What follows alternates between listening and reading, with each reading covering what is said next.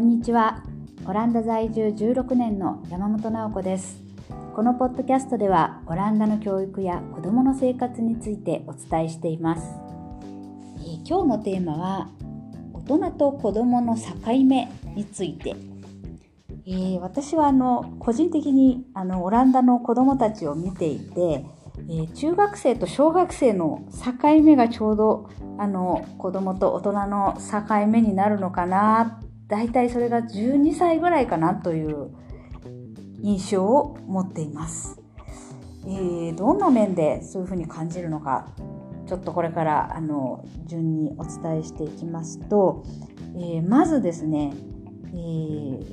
学校の送り迎えがなくなるオランダのですね小学生の親は結構大変であの学校はまず子供に付き添って送り迎えしますそれは朝8時半までに学校に連れて行って、えー、午後はあのうちの子供たちの学校の場合は2時15分というですね非常に中途半端な時間にまた迎えに行かなければなりません。で、えーと、学校がものすごく家に家から近い、まあ、歩いて本当にあの23分以内にっていうようなところに住んでる子は、まあ、小学校3年生くらいから1人で来る子もいるんですけれども、まあ、基本的にあの親が子供を送り迎えしています。で、えーまあ、いつから1人で通学してもいいのかっていうのは、まあ、大体それがその境目があの中学生からっていうことが多いんですけれども、えー、グループ8、えー、こちらの、えー、最終学年ですね、えー、日本でいう小学校6年生からまあ、ぼちぼち一人で通学も始めている子が多いかなと思います。というのはあの自転車通学をしている子が多いんですけれども、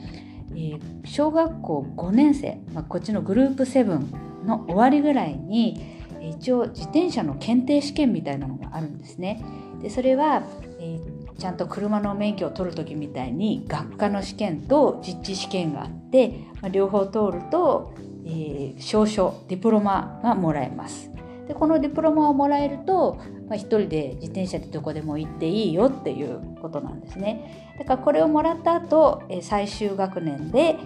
まあ、あの中学校の準備段階としてちょっと練習のためにもう自分一人であの通学してみるっていう子が多いですね。それから、えー、大人と子供の境目の第2番目。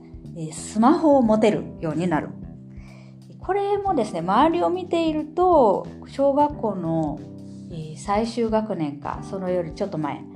グループ7か8の段階でスマホを持ってる子が多いですね。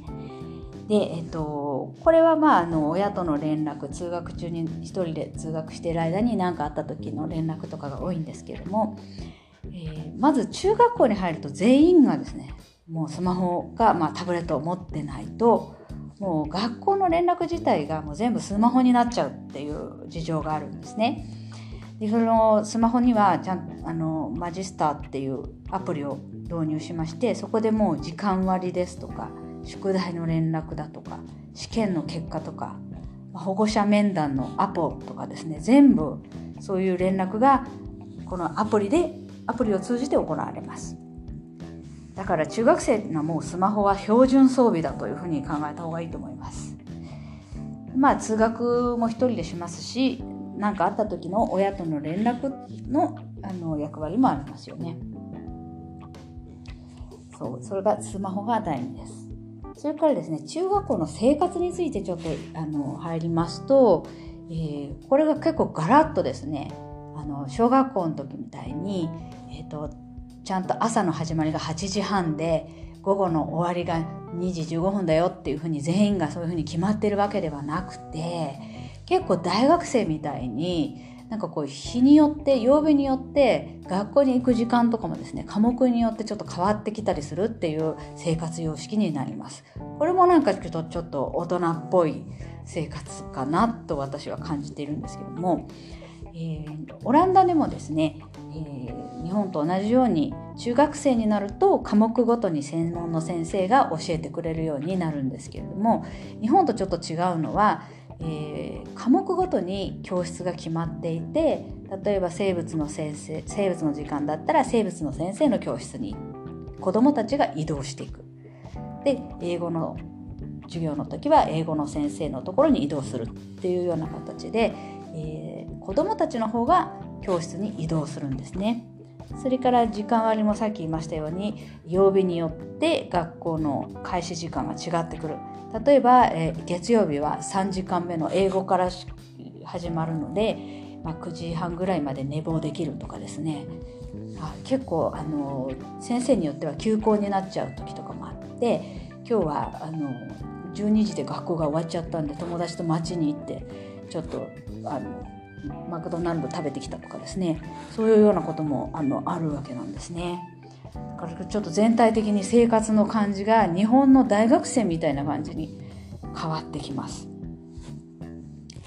それからですね、えー、月々のお小遣いこれが小学生の間は、え、1ヶ月5ユーロとかですねお友達は1ヶ月8ユーロもらってましたけどこれなんか中途半端なのは1週間に2ユーロっていう設定らしいんですけども、まあ、このぐらいの感じが小学校のお小遣いなんだけども中学生からはもうちょっと本格的にもらえるようになります。えー、大体あのうちもそうなんですけど1ヶ月25ユーロ。大体日本円で3000円ぐらいですかね。これ周りの人に聞いてもこのぐらいが相場かなっていう感じです。中学生になるといきなりお小遣いがアップする。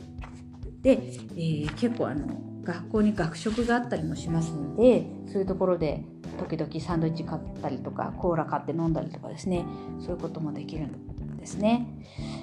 それからこれこのお小遣い以外にあの洋服代として1ヶ月50ユーロから60ユーロ渡している家庭が多いですね。あの中学生になると男の子も女の子も結構好みがねいろいろうるさくなってくるし、まあ、男子の場合一緒にお母さんと買い物っていうのもちょっと嫌になってくるしあとまあ女子も友達同士でね一緒に洋服買いに行ったりとかあとまあネットで今は男の子も女の子もね洋服を買うことが多いのでまああのそうやって1ヶ月の洋服代を決めてその中で買いなさいって言ってるあの家庭が多いです。なんか女子のいるお母さんの話ではですねしょっちゅう自分が頼んでない箱が郵送されてくるなんていうふうに言ってましたね。ネットショッピングはやっぱりかなり主流なんですね。それから、えーと、お小遣い以外に中学生になると自分でお小遣いを稼ぐこともできるようになります。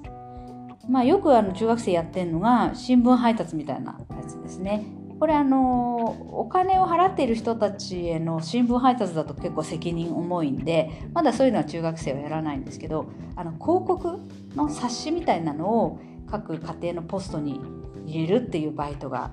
結構ポピュラーです。えー、これはねあの広告はあの有料じゃないんでそこまでなんか責任が求められないっていうのもありますよね。あとあのベビーシッターのあの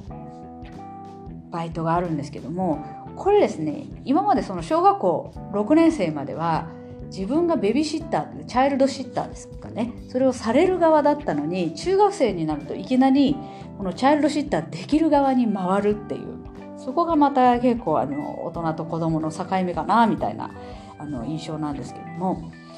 まあ、親が夜出かける時に小学生だったらちょっと置いていけないけれども中学生ぐらいからだと、まあ、親も結構中学生は家に置いて出かけたりもしますね。だから中学生は他の子の面倒を見るそのチャイルドシッターみたいなこともできるようになるわけなんですね。でこれはまああの本当に信頼できるお友達の子供とかにお願いするんで、まあ、時給結構安いんですけども3.5ユーロから5ユーロぐらいが相場ですかね。これ日本円で、1時間450円から600円みたいな感じですけど、まあ、中学生にとっては割と楽しくて美味しい仕事なんですね。まあ、このようにですね自分のお金を持てたりだとかスマホを持ったりだとか勝手に自転車でいろいろ行動できたりだとか、まあ、どんどん自立して、まあ、親からだんだん自由になって結構あのねティーネイジャーの時期って楽しいですよね。でうちの中学生の息子今13歳ですけれども、まあ、時々友達と映画館に行ったりあのマクドナルドで買い食いしたりして、まあ、結構楽しそうですでうちの息子の場合あのちょっとあの年上の子たちとあのフリーランニングまたはあのパルクールとも言われてるんですけどそういうあのスポーツを結構楽しんでいてその年上の子たちとあの別の町に出かけてったりすることもあるんですね。でこの間はなんか電車に乗ってアーメルスポーツっていうアイントホーフェンからは1時間ちょいぐらいかかるあの町まで行って行っていましたね。でそれもそれはちょっとあのドキドキしたんだけど許可しました。でもあの先日あの今度その年上の友達と一緒にパリに行ってもいいかって聞かれたんですねそれもあのフリーランニングそのパルクールの練習のためなんですけどもこれはちょっとねまだ却下しましたまだ13歳だし、まあ、あの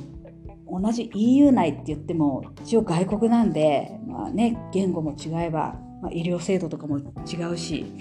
で、まあ、今なんかあのコロナであの急にロックダウンになって帰ってこれなくなる危険とかもあるのでね、まあ、これはちょっとあの却下しました。距離的なことだけを見ると、ま、パリってオランダから 500km ぐらいのところなんで日本で言えばまあ東京京都間ぐらいで大したことはないんですけどね。